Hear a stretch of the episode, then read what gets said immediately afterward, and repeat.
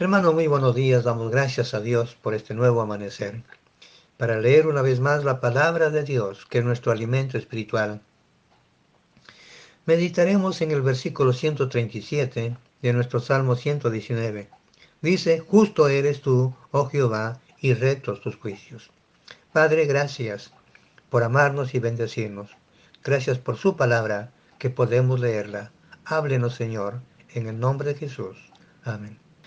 Este versículo dice que Dios es justo. Muchos luchan con una falsa idea de lo que es justicia.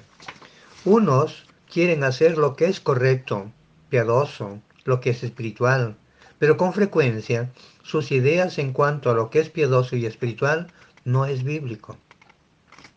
Debido a que ignoran las escrituras, escuchan lo que la gente dice y siguen las últimas modas de santidad que surgen del cristianismo el diccionario define la palabra justo, que es uno que obra según justicia y razón, pero también lo define que vive según la ley de Dios. Ahora, la pregunta es, ¿quién cumple con estos estándares de vida? La Biblia dice que no hay justo ni siquiera uno en toda la tierra. Pero nos preguntamos, ¿qué es la justicia? Es unirse a una protesta contra el aborto, contra la homosexualidad, contra la violencia o contra otra cosa que daña a nuestra sociedad. O justicia es tener religiosamente su tiempo devocional, leer la Biblia, todo, toda la Biblia una vez al año y testificar a los vecinos. Es bueno leer la Biblia. Es bueno tener nuestro tiempo devocional. Es muy bueno testificar a nuestros vecinos cada día. Eso es muy bueno. Pero eso no nos hace justos. Es parte de lo que es la vivencia del cristiano, de leer su Biblia, orar cada día, compartir su palabra con otras personas. Es parte de nuestra vivencia, pero no nos hace justos. David establece dos hechos importantes, que la palabra de Dios es justa y también que esta palabra justa es eterna. Y eso vamos a ir viendo. Pero en el versículo 137 dice, justo eres tú, oh Jehová. ¿De qué habla? Habla de la naturaleza de Dios. Dios es justo. La justicia forma parte de la misma naturaleza de Dios. Solo Dios es justo. Es la esencia de quién es Dios. La justicia de Dios contrasta con nuestra naturaleza pecaminosa. Dios solamente es justo.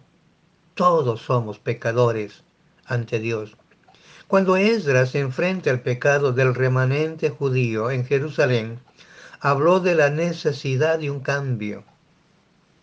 En Esdras 9:15 dice, Oh Jehová, Dios de Israel, tú eres justo puesto que hemos quedado un remanente que ha, escapado, como en este día. Hemos, henos aquí delante de ti en nuestros delitos, porque no es posible estar en tu presencia a causa de esto. ¿Qué es lo que impedía que ellos estén en la presencia? De que Dios es justo. Y el pueblo era un pueblo pecador que había cometido delito contra Dios, un pueblo que había desobedecido a Dios. Esdras declara que Dios es justo y que todos eran, eran indignos de estar delante de Dios. Solo Dios es justo. Es significativo observar que cuando Jesucristo elevó su oración intercesora ante el Padre, en Juan 17, 25 lo identifica diciendo, Padre justo. De muchos títulos que pudo escoger, escogió este, de que Dios es justo. Es la esencia misma de Dios. Y en el Salmo 145, versículo 17 dice, justo es Jehová en todos sus caminos y misericordioso en todas sus obras. David habla de la naturaleza justa de Dios. Nosotros podemos guardar todas las normas que queramos, pero nuestra propia justicia nunca será como la de Dios. Nosotros podemos pensar de que actuamos de la mejor manera, de que somos imparciales y todo, pero nunca seremos justos como lo es Dios.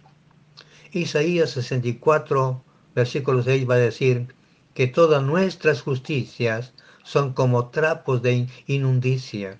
Aunque hagamos lo mejor, siempre son imperfectas. No somos justos por causa de nuestra naturaleza pecaminosa que nos lleva siempre hacia la desobediencia, hacia la injusticia. Entre más intentemos actuar con justicia, más nos daremos cuenta que no tenemos tal justicia. No somos justos. La justicia es la naturaleza de Dios, la de Él y no la nuestra. Solo Él es justo. Él actúa con justicia y todos sus juicios son justos porque Él es justo. Nosotros no. En una de sus profecías acerca de la segunda venida de Cristo, Jeremías vio la restauración futura de Jehová y de Israel. en Jeremías 23:6 va a decir, en sus días será salvo Judá e Israel habitará confiado, y este será su nombre con el cual te llamarán Jehová, justicia nuestra. Dirán a Dios, justicia nuestra. Hermanos, solamente Dios es justo. Y cuando Jesucristo venga, Él es nuestra justicia. Y será llamado justicia nuestro.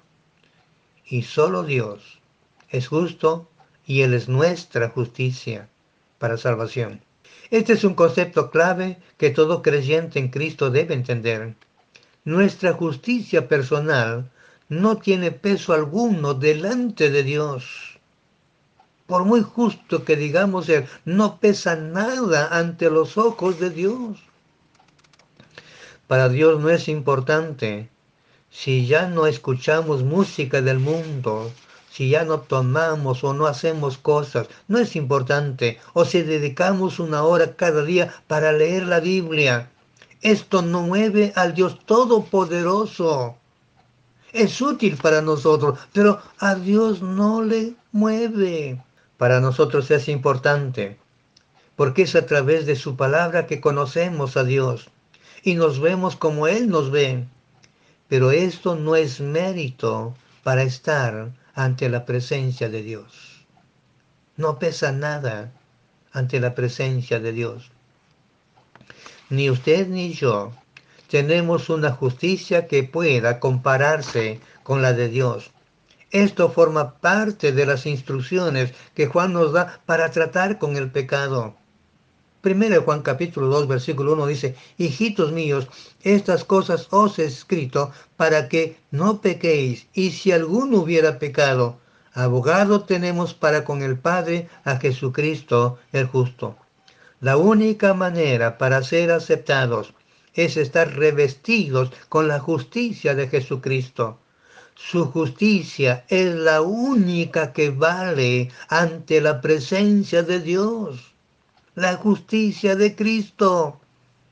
Gloria a Dios, porque Jesucristo es justo y el único que puede justificarnos delante de Dios nuestro Padre.